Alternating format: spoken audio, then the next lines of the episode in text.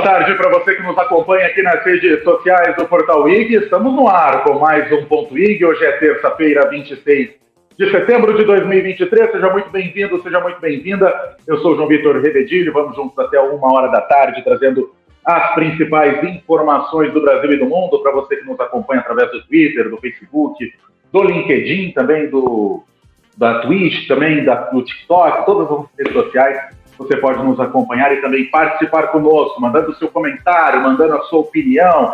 Você tem alguma informação aí que está acontecendo na sua cidade, no seu bairro ou no seu estado, mande para a gente, claro, pelo bate-papo também do YouTube, que nós estamos aqui prontos para ler a sua mensagem. Hoje, terça-feira, tem destaques importantes na home do IG, a gente vai acompanhar a partir de agora aí para você que está nos acompanhando a nossa home, que tem como destaque o ministro Alexandre de Moraes, que votou pela condenação de mais cinco réus pelos ataques de 8 de janeiro. Eles participaram dos atos, esses cinco suspeitos, e o Moraes colocou no seu voto os crimes de ataque ao Estado Democrático de Direito e também associação criminosa. O, as penas dos cinco suspeitos variam entre 14 e 17 anos de prisão o julgamento está acontecendo no plenário virtual do Supremo Tribunal Federal e deve acontecer até o próximo dia 2 de outubro. Outros ministros devem votar até lá, mas a tendência é que até o final dessa semana a gente já tenha ali por volta de quinta ou sexta-feira já formação de maioria pela condenação desses cinco réus pelos ataques do 8 de janeiro. E claro que o IG vai acompanhando todas essa, essas informações. Tem também o destaque de que o presidente do Republicanos, um pouquinho mais acima ali no bullet da nossa home, tem ali, ó, o Tarcísio não é viável para as eleições de 2026. Foi o que disse o presidente do Republicanos, Marcos Pereira. Ele afirmou não ver o governador de São Paulo como candidato à presidência em 2026. Ele fala que a preferência tem que ser para conquistar o eleitor paulista e pensar nas, na reeleição na próxima eleição. Tarcísio é um dos cotados para ser o substituto do ex-presidente Jair Bolsonaro, que está inelegível por conta daquela reunião feita com embaixadores lá em 2022, em que ele atacou as urnas eletrônicas. Essa entrevista do Marcos Pereira foi dada ao programa Roda Viva da TV Cultura ontem à noite, e a gente coloca aqui que o Marcos Pereira realmente não quer o Tarcísio como candidato à presidência da República, porque ali pensa conquistar ainda mais o estado de São Paulo tenta conquistar também outros filiados ali para o Republicanos no estado de São Paulo, claro, com movimentações também na Assembleia Legislativa daqui do estado. A gente também tem destaque na home da prisão do Diego Alemão, ex-BBB. Diego Alemão foi preso na manhã desta terça-feira por porte ilegal de arma. Ele armou uma confusão ali no Rio de Janeiro, no bairro de Ipanema, e foi, a polícia militar foi chamada. Não, só que na hora que a polícia militar chegou no local, ele saiu em um táxi, o veículo foi abordado alguns metros à frente e ele foi preso, mas já foi solto ao pagar 4 mil reais de fiança. Ele ficou revoltado com a abordagem da imprensa e mandou algumas alfinetadas ali para o Bruno Deluca, que foi testemunha do acidente do Kaique Brito e é acusado de omissão de socorro, né, por não ter socorrido o amigo no dia do acidente. Ele disse que ah, o foco deveria ser a situação do Bruno, porque a imprensa não quer. Na hora que a Polícia Militar chegou no local, é, colocar. Opa, acabou vazando um áudio aí. Mas ele também acusou a imprensa de não estar tá dando preferência também para o caso do Bruno De Luca. A gente descendo mais um pouquinho, tem outras informações para você que nos acompanha. O iPhone 15 que já está chegando aí no mercado. A população também, ali, se a gente voltar um pouquinho na nossa home, tem também uma matéria interessante que diz que a população de São Paulo perde quase duas horas e meia no trânsito aqui da capital paulista por dia. É um dado aí bem interessante para quem mora aqui em São Paulo. Realmente o trânsito aqui está de matar em todos os pontos da cidade. Meio-dia, 10 minutos, vamos falar das principais notícias da política do Brasil.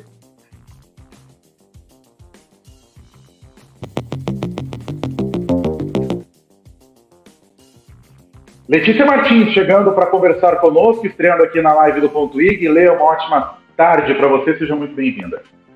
Boa tarde, João. Boa tarde para todo mundo que está em casa.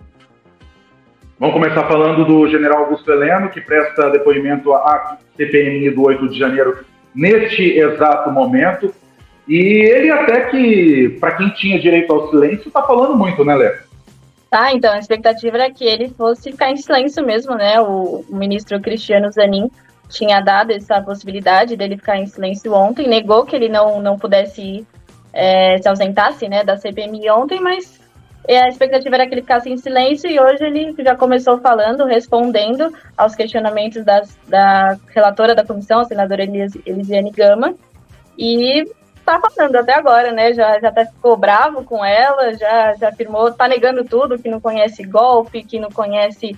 É, que não conhece, o, não tem conhecimento do, do, do delator, né? Do, da, do Mauro Cid falando sobre a delação premiada, né? Que ele falou que o, o Bolsonaro discutiu é, em uma reunião de 2022 a possibilidade de um golpe com comandantes das Forças Armadas. Ele disse que não tem conhecimento sobre isso, disse que não tem conhecimento também é, sobre os golpes de 8 de janeiro, falou que não ia falar sobre isso porque ele deixou o cargo de, de ex-ministro, né? Agora ele é ex-ministro do GSI. É, no dia 31 de dezembro, então, de forma alguma ele ia falar sobre os atos golpistas. E tá lá falando, até agora. Bom, nesse momento quem está falando é o Eduardo Girão, que é um, um, senador que é muito mais alinhado ao bolsonarismo, né? Então ele vai ali para fazer o um mecanismo de defesa ali do general Augusto Heleno, nesse momento na CPMI, o Augusto Heleno respondendo muito bem aos questionamentos aí da, da base de oposição. Da base governista ali, teve um que falou, o Renan, que é do MDB de Alagoas, que é um deputado, ele fez severas críticas ali ao, ao Augusto Heleno e também a Elisiane Gama. Inclusive, como a Lê falou, teve uma troca ali de ofensa. Não é uma troca, né? Na verdade, o, o Augusto Heleno deixou soltar um palavrão em uma resposta ali que ele deu para Elisiane Gama, porque Elisiane Gama bateu de frente com ele, né, em uma das respostas relacionadas à fraude nas eleições de 2022. Ela questionou o Augusto Heleno se houve fraude, ele falou, ó, já tem um novo presidente, já tá, as eleições já aconteceram e não não houve fraude. Ela falou que ele tinha mudado de opinião. Lê, é, é bem importante, né? Visto como importante essa, essa oitiva, né? E também tem votação de requerimentos que devem acontecer nesta terça-feira, né? Sim, tem, tem votação de requerimento logo após a, a oitiva do, do general deve ter votação de requerimento. Vão, vão ver aí se Bolsonaro vai ser convocado ou não. Então, essa votação de requerimento é bem importante. Acho que até por isso deixaram para o final, né? Mas por enquanto o que está acontecendo é o general negando tudo que a Elisiane fala, né? Ele fala: tenho provas, eu fiz um, um relatório, eu fui atrás. Ele diz: não, não houve reunião. Não, não sei sobre minuta de golpe encontrada na casa do, do ex-ministro da Justiça, Anderson Torres. Não, não conheço. É, não é possível que Cid tenha participado de reuniões, ele só era um ex-ajudante de ordens. Então, ele tem se exaltado porque acho que né, está se, tá sendo muito pressionado ali, tem negado tudo, mas a Elisiane também é, é, bem incisiva, né? Então, por enquanto é isso. Mas os requerimentos hoje são, são bem importantes após a coletiva do general. É a Elisiane que deve entregar o seu relatório agora em outubro, mas há uma especulação nos bastidores para que a comissão seja prorrogada. A tendência é que isso não aconteça mas nos bastidores há uma especulação, há deputados ali da base governista que querem essa prorrogação por conta exatamente da delação do vazamento, de uma uhum. parte da delação do Mauro Cid, que acusa o Bolsonaro de ter participado ali numa reunião com trama golpista junto com membros da alta cúpula do Exército Brasileiro. Lê, vamos mudar o disco, perdão? Vamos falar da cirurgia do presidente Luiz Inácio Lula da Silva. Ele deve passar por um procedimento no quadril nesta sexta-feira e o problema já não vem de hoje, né? Vem desde a eleição do ano passado, ele tem um problema e vem reclamando de dores, principalmente desde janeiro, desde a posse. Ele já vem reclamando de fortes dores, né? Sim, ele já está com essa artrose no fêmur há alguns anos. É, ele estava para fazer a cirurgia ano passado, como você falou, mas ele adiou por conta das eleições, né? Ele falou: não, não vou fazer agora, estou no meio de uma eleição, uma, concorrendo a uma eleição, então não vou parar agora, porque essa, essa cirurgia é bem delicada. Assim, ela demora uma, duas horas, vai acontecer agora no, na sexta-feira, dia 29, no Hospital Sírio-Libanês, em Brasília. Mas ela é complicada no pós-operatório. Ela é, né, é rápida, assim, o procedimento, mas o pós-operatório é bem delicado. Ontem eu conversei com uma fisioterapeuta a respeito da, da cirurgia do Lula, e ela me disse que os movimentos que ele, que ele vai fazer no pós-operatório são é, precisam ser bem cuidadosos, porque pode haver uma luxação é, no local ali da prótese, ele pode voltar para o centro cirúrgico para é, regularizar essa prótese aí de novo. Então, é bem, bem cuidadoso mesmo esse, esse pós-operatório. Ele vai fazer uso de, de um andador nos primeiros dias, na, na primeira, na segunda semana. Logo depois, ele vai provavelmente usar o carrinho elétrico oferecido pela empresa Itaipu, é, no Palácio do, do, Alvorada, no Palácio do Planalto. Ele deve despachar tá, nas primeiras quatro semanas só do Palácio do Alvorada. Mas ele vai fazer essa cirurgia. Ele disse que está bem, bem cansado dessa dor. Ele fica mal-humorado, sente dor em tudo é, na, na região do quadril. Então ele deixou para fazer as viagens todas dele internacionais esse ano e vai fazer a cirurgia agora nessa sexta-feira. E ele deve despachar do Palácio da Alvorada, né? Sim, por quatro semanas. Perfeito. Quatro semanas de recuperação, então, aí do presidente Luiz Inácio Lula da Silva, claro, despachando do Alvorada. E as viagens aí que estão previstas para as próximas semanas devem ficar a cargo do vice-presidente Geraldo Alckmin, que deve ali tomar as rédeas de algumas situações, principalmente na articulação com o Congresso para votações importantes que estão por vir aí nas próximas semanas. Lê, em meio à cirurgia, o Lula tem decisões importantes para tomar no meio do judiciário. O mandato de Augusto Aras na Procuradoria-Geral da República termina nesta terça-feira. Não tem o um nome ainda para substituí-lo. E fora isso, o Lula também já está se movimentando nos bastidores para um nome para substituir a ministra Rosa Weber, do Supremo Tribunal Federal, que deve deixar o cargo no fim desta semana também. Né? Ela deve adiantar a aposentadoria dela para sexta-feira e deve deixar a presidência do Supremo Tribunal Federal. É, como é que está essa movimentação? Como é que está essa saída do Augusto Aras aí da PGR e também substituto, um possível substituto para Rosa Weber no Supremo Tribunal Federal?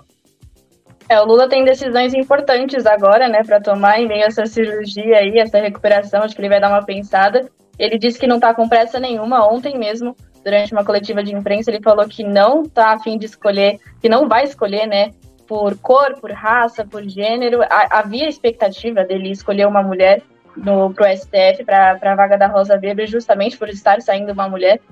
Mas muito provavelmente ele vai escolher Flávio Dino, que é o atual ministro da Justiça, é o que mais está sendo falado nos bastidores, é o preferido dele para ser escolhido para o cargo da Rosa Weber ele, o, inclusive, o Flávio Dino disse que se sentiria honrado por esse convite, se fosse feito.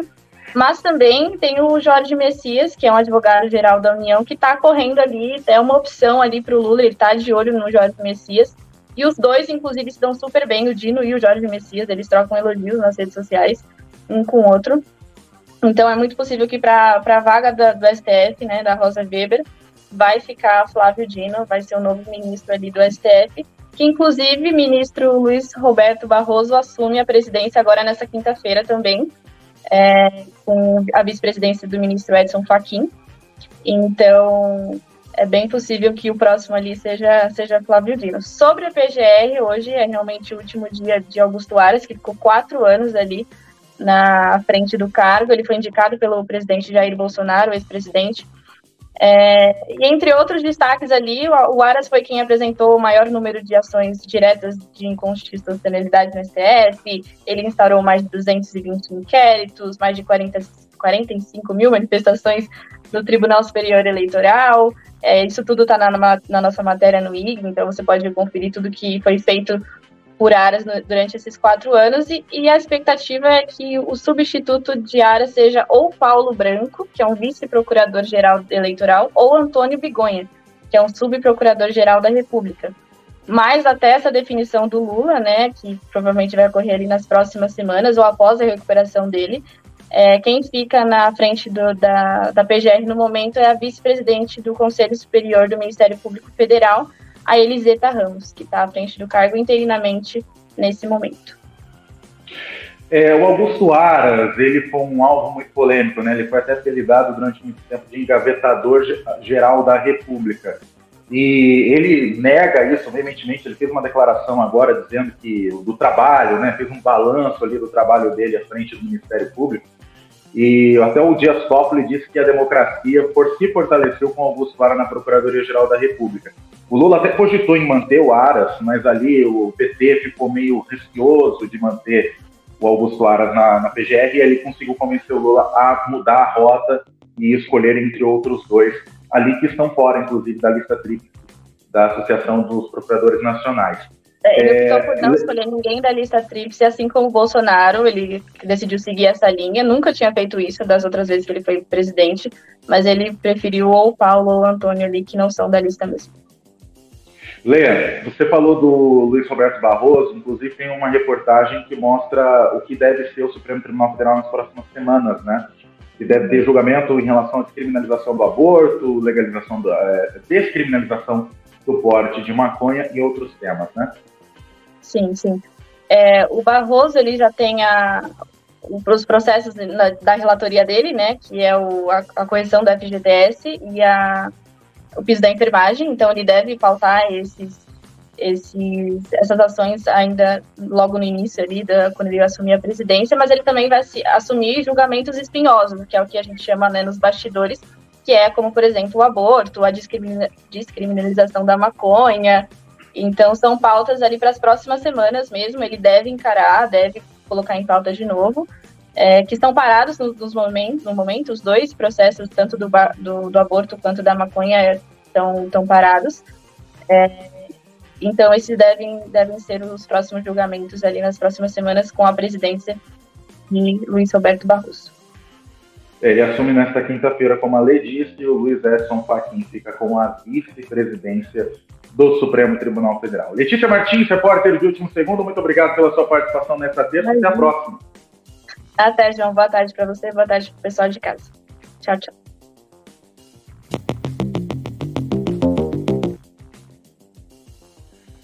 Dimitri Coutinho, repórter do Brasil Econômico, trazendo informações de economia, começando. Antes de mais nada, uma boa tarde para você, Di, seja bem-vindo. Boa tarde, João, obrigada. Boa tarde para todo mundo que está acompanhando a gente. Acabei indo no embalo do Desenrola, que já entrou na sua segunda fase. Dessa vez é, começa o leilão, leilão de credores, né, Di? Exatamente, João. Nessa semana, então, está acontecendo o leilão dos credores, que são aí as empresas para as quais as pessoas devem, né? São 709 credores que vão participar desse leilão que acontece até amanhã, né? Até quarta-feira.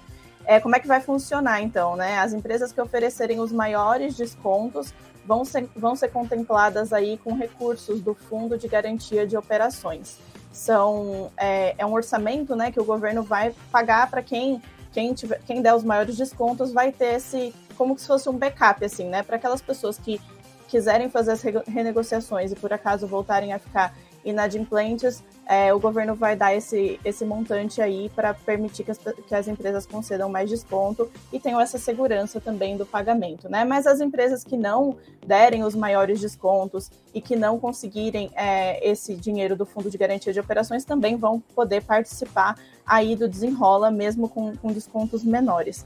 Nesse todo aí, né, dessas 709, desses 709 credores, a gente tem não só bancos, né, porque na primeira fase do desenrola a gente viu só bancos é, renegociando as dívidas. Agora a gente tem, além dos bancos, também é, empresas de vários setores, então do varejo, empresas de energia, de telecom, é, prestadores de serviços de água, educação, enfim, são várias empresas, são dívidas de todos os tipos que vão poder ser renegociadas. Então, nessa semana está acontecendo esse leilão e a partir da semana que vem, né, a partir de outubro, o, as pessoas, então as pessoas que estão com dívidas, vão poder acessar ali o sistema do governo para fazer as renegociações. Vai ser um sistema próprio que vai usar ali aquela conta é, que a gente já conhece, né, a conta GovBR, e as dívidas vão estar todas aglutinadas. Então a pessoa vai poder entrar ali e ver o total de dívidas que ela tem, seja que se some uma empresa, uma dívida com uma empresa de telecom, com uma dívida do varejo, com o banco, enfim, ela vai saber ali o total de dívidas que ela tem e vai poder fazer essa renegociação.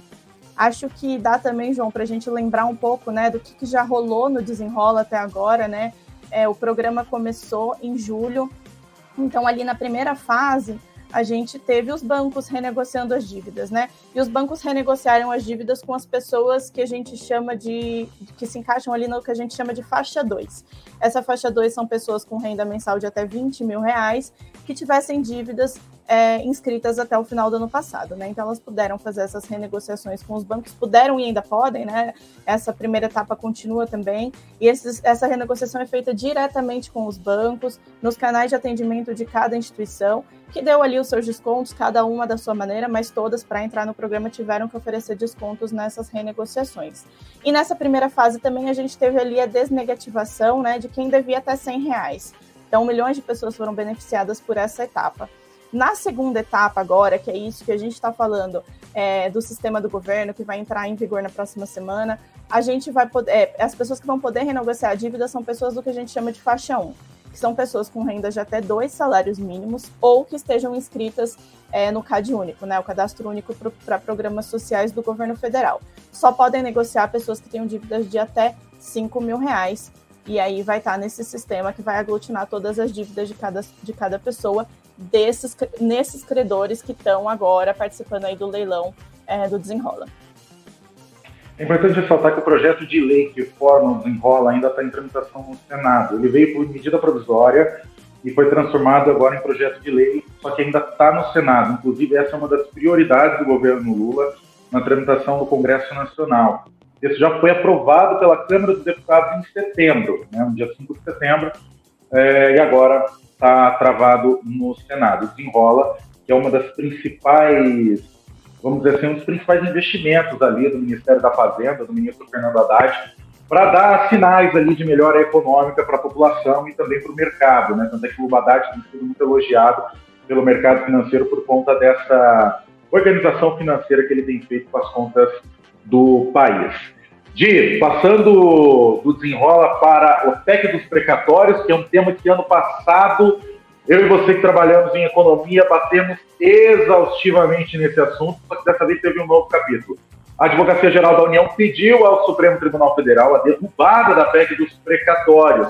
A justificativa seria um aumento altíssimo das dívidas até 2017, até 2027. É isso mesmo, né, Di?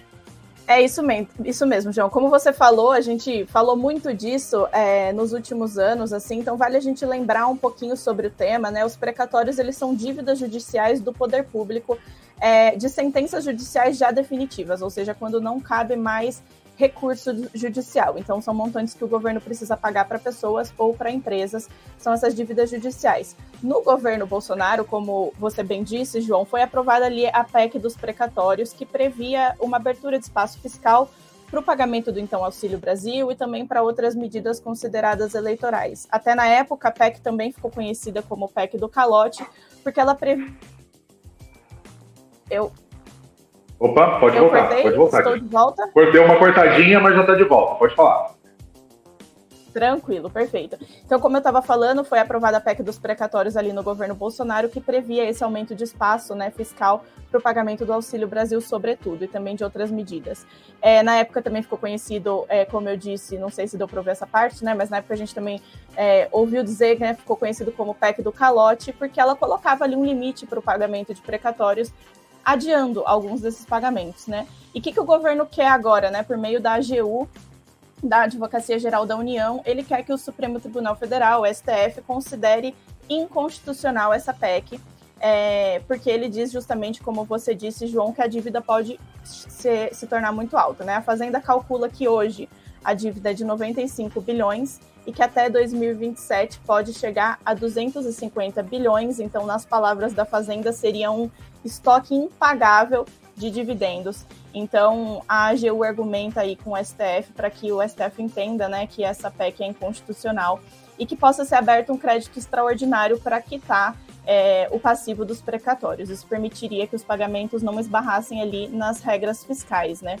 O que a gente sabe também é que o governo cogitava que é, enviar uma PEC para o Congresso, né, justamente para mudar essa, essa questão dos precatórios, mas isso levaria mais tempo, né? Precisaria de aprovação da Câmara, do Senado, e aí o governo acabou optando pela via judicial, que ele considera menos complexa. Então, a Advocacia Geral da União entrou com uma ação direta de inconstitucionalidade no STF. É, o relator é o ministro Luiz Fux e os pedidos ainda vão precisar ser analisados ali pela corte. É, a gente vê mais um capítulo aí da PEC precatória que deu muita polêmica lá naquela época, né, no ano passado, que a gente cobriu muito. Aqui o William a gente bateu exaustivamente em relação a esse texto, que foi um texto um pouco muito confuso ali, inclusive para os deputados e senadores que aprovaram a PEC, mas que aí acabou gerando uma polêmica muito grande, também com um grande investimento aí do ex-ministro da Economia, Paulo Guedes. Dimitra Coutinho, repórter do Brasil Econômico, obrigado pela sua participação nesta terça-feira. Até semana que vem. Obrigada a você, João. Até.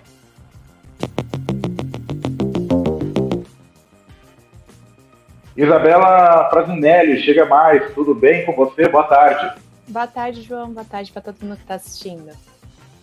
Bom, vamos falar da semana, que essa semana que começou cheia de términos no mundo das celebridades, mas vamos começar com um término que pegou todo mundo de surpresa, inclusive a mim e o Marcos Castro, que está ali operando essa live, descobriu isso através do nosso grupo do Ponto IG. A Sandy e o Lucas Lima terminaram o relacionamento de 24 anos, eram um dos casais mais amados do Brasil, né, no mundo das celebridades. A gente achava que tinha um relacionamento muito sólido, não era isso. A Sandy anunciou ontem que eles encerraram a relação depois de 24 anos, né, Isa? Como foi a repercussão?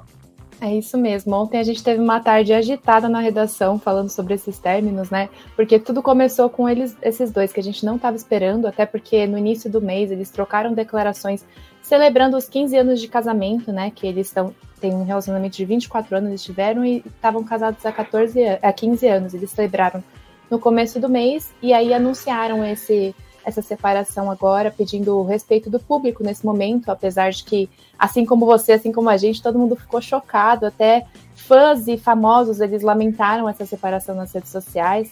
É, eles começaram a se relacionar lá no, em 1999 eles têm um filho juntos, o Theo, que eles decidem não manter, é, não postam fotos, eles mantêm essa, essa criação do filho de forma discreta nas redes sociais. É, a Sandy já se descobriu o motivo né, desse término? Se foi só desgaste da relação? Se teve alguma coisa a mais? Até agora não. Até agora a gente só tem esse posicionamento do casal, que ele fala que não foi uma decisão é, que eles pensaram assim de uma hora para outra, foi algo pensado, foi algo que marcou assim eles, mas até agora a gente só teve esse posicionamento. E também os familiares também postaram algumas mensagens se solidarizando com o casal, com esse casal, né? É, e não foi só a Sandy e o Lucas que terminaram, não. Teve mais gente aí que encerrou o relacionamento. E também gente que a gente que muitos famosos ali, muitos fãs não esperavam, né? Ana Castelli e Gustavo Mioto também anunciaram o término da relação dele. E a Paula Fernandes, ao mesmo tempo, anunciando o fim do casamento, né? A gente publicou a notícia da Sandy, aí atualizou o feed e estava lá a declaração do Gustavo Mioto falando que o relacionamento tinha chegado ao fim. Eles se conheceram no fim do ano passado, fizeram essa primeira aparição pública num programa do Multishow, e desde então o público, os fãs, eles é, chipavam, né, o que a gente chama, que apoiam esse relacionamento entre os dois, ficavam esperando que o um relacionamento acontecesse, e ao longo dos meses rumores apontavam que eles estavam juntos, que essa relação estava acontecendo nos bastidores, mas eles não colocavam rótulos. Até em junho que eles assumiram oficialmente o relacionamento no Dia dos Namorados, e agora, cerca de três meses depois, terminou o Gustavo Mioto falou que não foi uma decisão fácil. A Ana Castela também desabafou nas redes sociais, mas também não teve nenhum motivo específico que eles falaram. Falaram que não houve briga, não houve algo do tipo assim grande que causou e eles pediram respeito novamente nesse momento. Assim como a Paula Fernandes também, que aí foi uma sequência, né? Aí depois desses dois casais, Paula Fernandes também anunciou o fim do relacionamento com Rony Seconello, que eles estavam namorando há quatro anos para terminar esse dia de separações, né? Ficou agora até entrou para uma grande lista que a gente tem esse mês, várias celebridades se separando, chegando ao fim o relacionamento de muitos famosos. É, você falou que realmente a gente vai até colocar o próximo link aí, que é o One Story, que além de Sandy, Ana Castela, Luísa Sonza terminou agora em setembro também.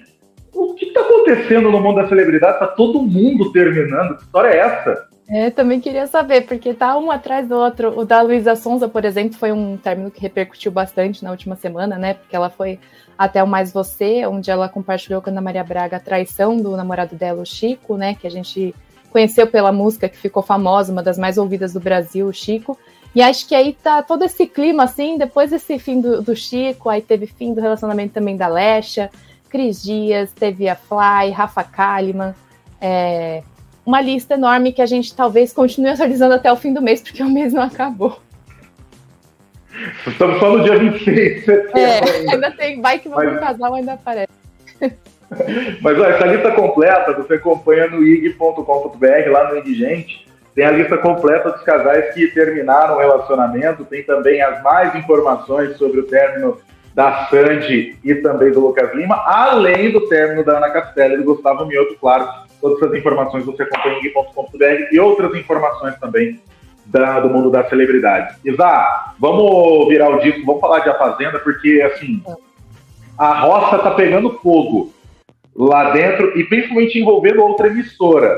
A Raquel Shirazade, jornalista, está acusando o SBT de ter feito um acordo ali com o governo Bolsonaro para passar pano em algumas decisões ali do, do governo, né? Isso mesmo, durante uma conversa, né, nessa última semana, a Raquel afirmou que o ex-presidente Jair Bolsonaro ele determinava o que o SBT colocava no ar ou não sobre o governo dele, né? Nesse bate-papo, o André Gonçalves, né, o ator da Globo, ele falou, mencionou o Fábio Faria, que é o genro de Silvio Santos, né, o marido da Patrícia Baravanel, que ele era secretário de comunicação do governo Bolsonaro e falou que ele determinava algumas ordens que eram enviadas sobre quais assuntos eram abordados ou não na emissora durante o governo do Bolsonaro, né? E o Iggente entrou em contato com o SBT e ele rebateu essa declaração da Raquel, falou que não é verdade, que ela estava mentindo sobre o assunto e que ia tomar as medidas cabíveis sobre a relação, sobre a declaração.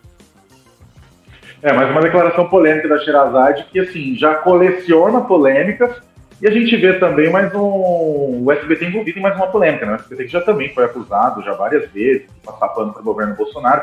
Teve, como a Isa disse, o ministro das Comunicações, Fábio Faria, que é genro dele, num órgão de primeiro escalão do governo Jair Bolsonaro. E a gente vê todas essas acusações aí acontecendo, e claro que a gente vai acompanhando. Mas as polêmicas entre Sherazade e Silvio não param por aí, né, Isa?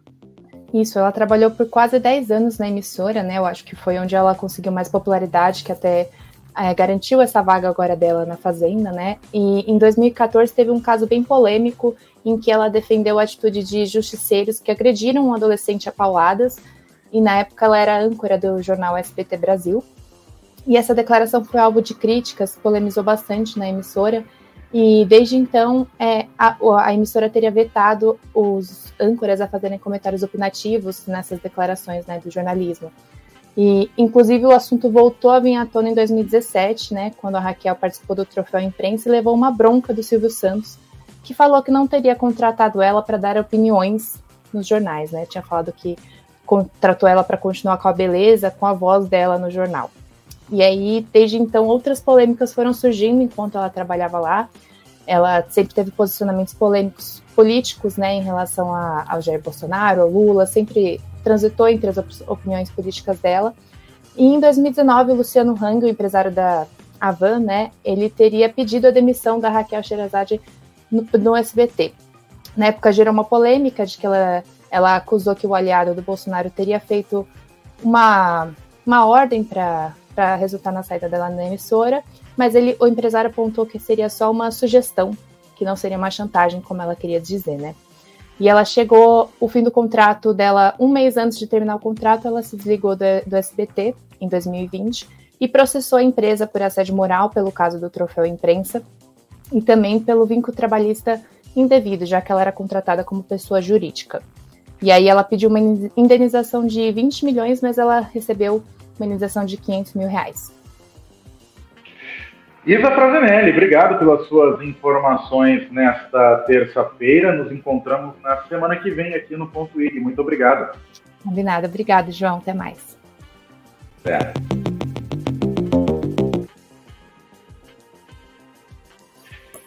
Lucas Barreiro chega mais. Opa! Oh, agora voltou. Lucas Barreiro chega mais. Uma boa tarde para você, meu caro. Muito boa tarde, João. Boa tarde a todos que estão nos acompanhando. Vamos aí para essa semana que já tivemos decisão logo no comecinho e já começa a se desenhar outras decisões, né, João? Então, vamos começar já com a principal polêmica né, da semana do, do do Esporte, que é a possível demissão de Jorge Sampaoli, técnico do Flamengo. Vamos começar, vamos, vamos explanar aqui a situação, né, o Lucas? São Paulo já está em crise já faz um tempo no Flamengo. Vamos colocar ali, está um pouco antes, mas vamos colocar ali desde aquele envolvimento da briga entre o preparador físico do clube, o preparador físico dele e o Pedro. ele soube lá que o preparador, preparador físico foi demitido, cogitou-se a demissão do Jorge Sampaoli naquela época. Sim. Mas aí o que, que aconteceu? Né? O São Paulo continuou vencendo alguns jogos e tudo mais. Teve alguns problemas na Libertadores, né? Perdeu para o Olímpia, foi eliminado. Agora a missão era a Copa do Brasil. Pois é, perdeu a Copa do Brasil, a gente vai trazer essa informação daqui a pouquinho. E a diretoria do Flamengo já começa a agir nos bastidores. Quais são as informações, Lucas? Exatamente, João. Como você bem destacou, essa situação do São Paulo já vinha se desgastando com o passar do tempo, com os maus resultados ali, eliminações competições como a Libertadores, já se distanciando de um possível título brasileiro, né, com o Botafogo podendo abrir muita vantagem sobre o rubro-negro.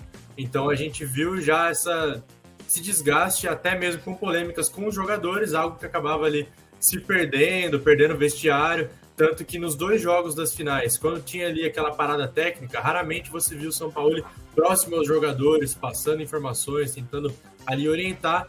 E agora a tendência é que o São Paulo não continue no comando do Flamengo até o final do ano. Ainda não foi oficializada essa demissão, ainda não comunicaram ele dessa saída. Ele, inclusive, deve comandar o treino de hoje, mas com uma grande provável, essa grande chance do São Paulo deixar o comando do Flamengo, quem pode assumir, quem ganhou força aí, é o Tite, que foi técnico do Corinthians, né, fez história no Alvinegro e ultimamente comandava a seleção brasileira. Então, a diretoria rubro-negra já vem trabalhando, vem conversando com o treinador e talvez pode pintar aí Tite na Gávea para substituir o Rony Sampaoli. Antes da gente falar do Tite, é, tem outros dois nomes também que vão sair, né, Lucas? Sim, ali acaba acontecendo que podem ter outras mudanças também é, na diretoria ali, na organização do Flamengo. Um deles é o Juan, que é zagueiro, né? E o outro é o Fabinho. Sim. Então essa movimentação então não deve atingir ainda o Marcos Braz, que está envolto a uma grande polêmica de agressão contra um torcedor num shopping em, no Rio de Janeiro, né? E inclusive ele que é vereador e não estava presente na sessão naquele momento, né? Ele foi comprar um presente, ele disse que foi comprar um presente para a filha e se envolveu numa briga com o torcedor do Flamengo. Agora, voltando no Tite, é importante a gente lembrar que quando o Tite saiu da seleção brasileira, ele falou que estava cansado, ele queria descansar e tudo mais. Só que nos bastidores do futebol e tudo mais, todo mundo estava dando o Tite como um treinador de Europa. É, e ninguém entendeu até agora por que, que ele ainda não assumiu o time da Europa. E seria uma das prioridades do Tite. E o Tite só queria começar a trabalhar em 24, ele queria tirar um ano sabático. Tem alguma informação já, Lucas, se ele estaria próximo de aceitar? Se tem algum outro clube interessado no Tite? Ou se esse planejamento seria apenas para 2024 ou ainda é muito cedo para a gente especular essa situação em torno do ex-técnico da seleção brasileira? Então, João, a gente analisando ali, trazendo desde o começo essa situação do Tite fora da seleção, o planejamento dele era, assim, assumir uma equipe europeia, algo que acabou não acontecendo. Depois ele chegou a ser sondado por algumas seleções, também não aceitou. E aí, mais recentemente, ele resolveu que aceitaria o retorno para comandar um clube. Esteve ligado muito ao Orlando City da MLS, tá, dos Estados Unidos, mas também acabou não acontecendo. No início do ano, vimos ali o Corinthians tentando buscar esse acordo com o Tite, tentando trazer ele de volta para Itaquera, mas foi algo que não aconteceu justamente por ele colocar essa condição de que queria tirar um tempo para descansar e voltar apenas em 2024. Então, no momento, é, algumas informações dizem que o Flamengo gostaria de contar com ele imediatamente, não a partir de 2024. Mas a gente sabe como são as coisas.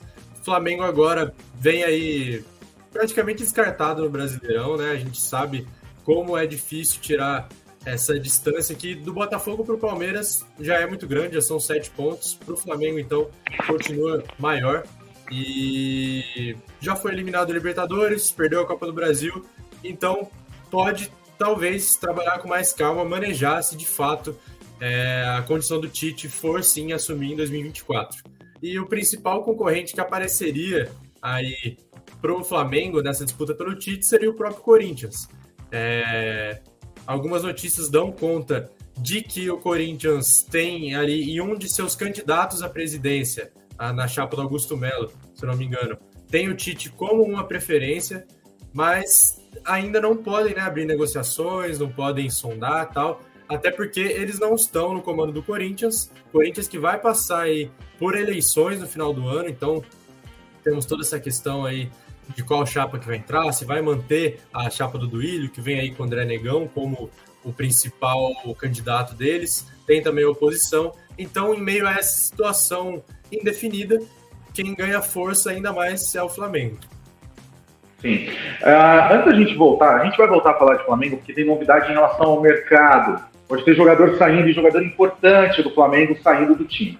Mas vamos falar, se ele citou a Copa do Brasil, a gente precisa falar, claro, do São Paulo, que venceu o seu primeiro título na história, na sua, na história do São Paulo, é o primeiro título de Copa do Brasil. Agora o São Paulo completou a prateleira, dominou o Flamengo. Não vou dizer nos dois jogos, mas o primeiro dominou. O segundo ali foi um pouco mais equilibrado no empate de 1 a 1 no domingo, né, Lucas? Exatamente, João. São Paulo fez ali o dever de casa, né? Literalmente o dever de casa soube muito bem controlar aquela pressão inicial do Flamengo. Aí, no momento que tomou um gol do Bruno Henrique, que é um dos principais jogadores do Flamengo, soube ali manejar bem os ânimos, tanto da equipe quanto da torcida. A torcida ficou um pouco abatida assim, mas voltou e rapidamente já teve aquela reação, gol de empate. Eu acho que aquilo ali foi o primordial para que o São Paulo conseguisse sim conquistar esse título. Caso contrário, o Flamengo teria uma situação bem mais favorável para voltar para essa segunda etapa, poderia ter feito alterações mais ofensivas, mas o São Paulo soube sofrer, né? Como a gente sabe, como bem diz no futebol, soube sofrer, defendeu bem, gerenciou muito bem aquelas jogadas de ataque, então não se arriscou muito no jogo. E uma excelente, um excelente trabalho tático do Dorival Júnior nos dois jogos ajudou aí com que a equipe conseguisse título, algo que foi tão esperado pelos São Paulinos e agora finalmente chegou. Então, o São Paulo conseguindo aí coroar esse primeiro trabalho do Dorival Júnior chegando né, em 2023, logo de cara, e o Flamengo cada vez mais naquela crise. E o Dorival conseguindo o seleto número de três títulos por três equipes diferentes, né? Santos, Flamengo e São Paulo. E tem o. Essa final teve um gostinho, vamos e convenhamos, né? Teve um gostinho ali de alívio para o torcedor de São Paulo. Mas teve ali um gostinho. O Dorival disse que não, tentou prestar o respeito, até entendi o Dorival por conta da, da situação. Ele pode voltar para o Flamengo a qualquer momento, um dia e tudo mais, eu entendi. Mas teve um, um gostinho ali de vingança, sim. Pelo que o Flamengo fez com o Dorival no fim do ano passado, a demissão estúpida da diretoria do Flamengo, e aí, torcedor flamenguista, fica, fiquem bravos comigo, não tô nem aí. É, foi merecida a derrota. Foi merecido pelo que a diretoria fez. Tá? Pelo que a diretoria fez desde a época daquele problema no Ninho do Urubu, desde o incêndio no Ninho do Urubu até agora. Tá? Foi merecida a derrota pela sacanagem que fizeram com o Dorival. Tá? Então eu acho que na minha, na minha sincera opinião, e aqui beleza, sou apresentador aqui e tal, estou comentando com o Lucas, mas também a gente tem a nossa opinião. Eu estou dando a minha. É, foi merecida a derrota do Flamengo. Eu acho que o São Paulo mereceu também pelo primeiro título, mas também por esse sentimento de vingança, pelos erros que a diretoria cometeu, pela soberba que muitas vezes alguns jogadores trataram as outras equipes. Então eu acho que essa derrota foi merecida. Não sei se o Lucas compartilha dessa opinião comigo. Não, compartilho sim é, é aquilo, né? Futebol, muito é planejamento. A gente fala que tem a questão da, de jogar com raça, de tal, do apoio da torcida, mas tudo começa com um bom planejamento. O São Paulo tentou ali insistir com o Rogério Ceni quando viu que ia se criando uma situação insustentável. Demitiu um cara que era o ídolo, né, da, da torcida São Paulina, agiu rápido e trouxe o Dorival, que ficou livre no mercado depois de ganhar a Copa do Brasil e uma Libertadores. Ele até destacou ali que ficou chateado sim, porque muitos falavam ano passado que o Dorival só fez o arroz com feijão, que com o elenco que o Flamengo tinha, é, que era colocado né, como um dos melhores da América, é, é, qualquer treinador faria aquilo, era o que ele o que falaram naquela época, que ele disse que ficou chateado. E aí vemos na sequência o mesmo time, até com alguns reforços, não conseguindo o mesmo resultado que obteve no ano passado. Então, a gente tem aquela coisa que aconteceu com o Atlético Mineiro recentemente e agora acontece com o Flamengo. De começar um ano sendo projetado como uma das equipes mais fortes que tinha no campeonato, aposta aí em um técnico de renome, acaba não dando certo e no meio do caminho tenta trazer alguém ali para salvar a pátria, se é que a gente pode dizer assim, e ser campeão de tudo. Mas não foi isso que aconteceu. O Atlético chegou o Cuca, não conseguiu ser campeão ano passado. E agora o Flamengo, depois de ter essa sorte, digamos assim, com o Dorival Júnior em 2022, agora não teve a mesma sorte. No ano passado, para quem não lembra, o Flamengo vinha ali uma situação complicada em todas as competições ali no meio do ano, mais ou menos em junho, foi quando demitiu o técnico português Paulo Souza. E aí trouxe o Dorival Júnior, arrumou a casinha e pôde aí conquistar as Copas, né? Que são campeonatos importantes. Já nesse ano, não teve a mesma sorte, demitiu o Vitor Pereira no começo do ano, saiu ali em meio a polêmica do Corinthians, e agora não conseguiu replicar esse sucesso com o Roy Sampaoli, que já tinha saído de uma forma polêmica lá do Sevilla, né?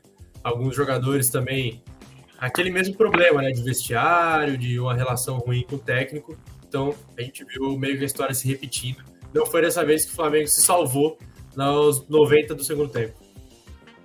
É, e agora o Flamengo também, agora vou sair um pouquinho do São Paulo, entrando de novo no Flamengo, porque o Flamengo também pode ter mais uma baixa importante para a temporada do, temporada do ano que vem, né, 2024, porque o Bruno Henrique entrou na mira do Palmeiras para 2024, só que o Bruno Henrique não está só na mira do Palmeiras não, tem outros clubes também do Brasil que estão na mira, né, Lu?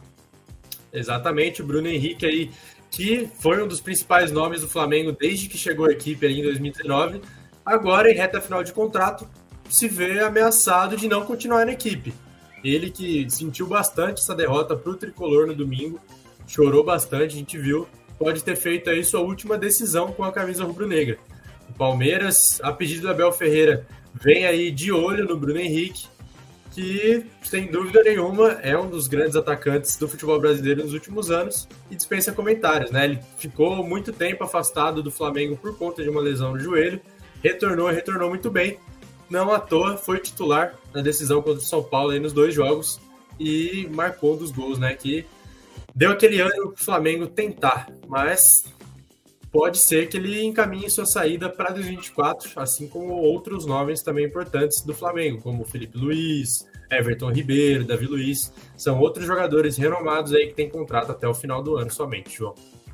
É, o Felipe Luiz escreveu inclusive uma carta em tom de despedida, né? E o Bruno Henrique, eu, eu falei que não é só o Palmeiras, o Grêmio também está de olho no Bruno Henrique para o lugar do Soares. O Soares não deve continuar, embora que nos últimos tempos, tá? É, isso aí é mera especulação, mas nos últimos tempos é uma especulação de que ele poderia continuar se o Grêmio conseguir a vaga direta para a Libertadores. Uhum. Mas é só especulação, isso não é uma confirmação. Isso a gente tem ouvido falar ali da diretoria do Grêmio. Mas uh, seria o substituto do Soares e do Bruno Henrique, mas o dinheiro o Grêmio provavelmente não tem. O Palmeiras teria essa grana para bancar um salário alto do Bruno Henrique, que é um dos principais jogadores do Flamengo. Foi do Santos também, foi o principal jogador do Santos, foi do Flamengo, se tornou o principal jogador do Flamengo. É um jogador espetacular, sem sombra de dúvida. Vamos falar que tem jogo hoje. Tem Corinthians em campo contra o Fortaleza, semifinal da Copa Sul-Americana. E, Lucas, a expectativa por esse jogo é grande, porque, vamos dizer assim, seria a redenção do Corinthians, se caso for para a final? Exatamente, João. Torcedor corintiano aí e também o clube vendo como a última esperança da temporada dessa Sul-Americana, que pode sim, além de garantir um título inédito na galeria do Timão, também garantir a equipe na Libertadores e na Copa do Brasil 2024. Então, Corinthians vem a campo aí para enfrentar o Fortaleza nessa terça-feira, às nove e meia da noite, em Itaquera, né, na Neoquímica Arena. E além de buscar iniciar bem aí com o pé direito essa disputa da semifinal da Sul-Americana, também vem defendendo um retrospecto, um tabu contra a equipe do Leão do Pici. Já são, na história, cinco jogos entre as equipes na Neoquímica Arena e nenhuma vitória do Fortaleza em Itaquera. Então, foram cinco jogos, três vitórias do Corinthians e dois empates. O Corinthians vem aí com esse retrospecto positivo, tentando dar um, uma sobrevida nessa temporada que vem, tem sido né, muito turbulento para o time, para a torcida e também para os técnicos que passam pelo timão. Né? E seria uma redenção também para o Vanderlei Luxemburgo, né, que é um técnico alvo de críticas constantes da torcida. E se conseguir chegar numa final ou até mesmo um título da Sul-Americana, acho que o Vanderlei ali teria uma tranquilidade de mostrar que não está morto ainda como técnico e a qualidade dele é indiscutível. A gente sabe disso pelas temporadas passadas outros times que ele também atuou. Também tem Palmeiras em campo nessa semana, na, embora não foi publicada ainda a informação, deve ser publicada nas próximas horas, aonde as pessoas podem assistir o jogo do Palmeiras.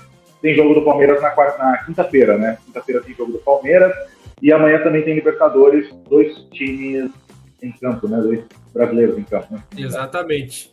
É, a outra final da Sul-Americana, só para passar para o pessoal, é entre LDU e Defesa e Justiça. Eles que eliminaram dois brasileiros, né?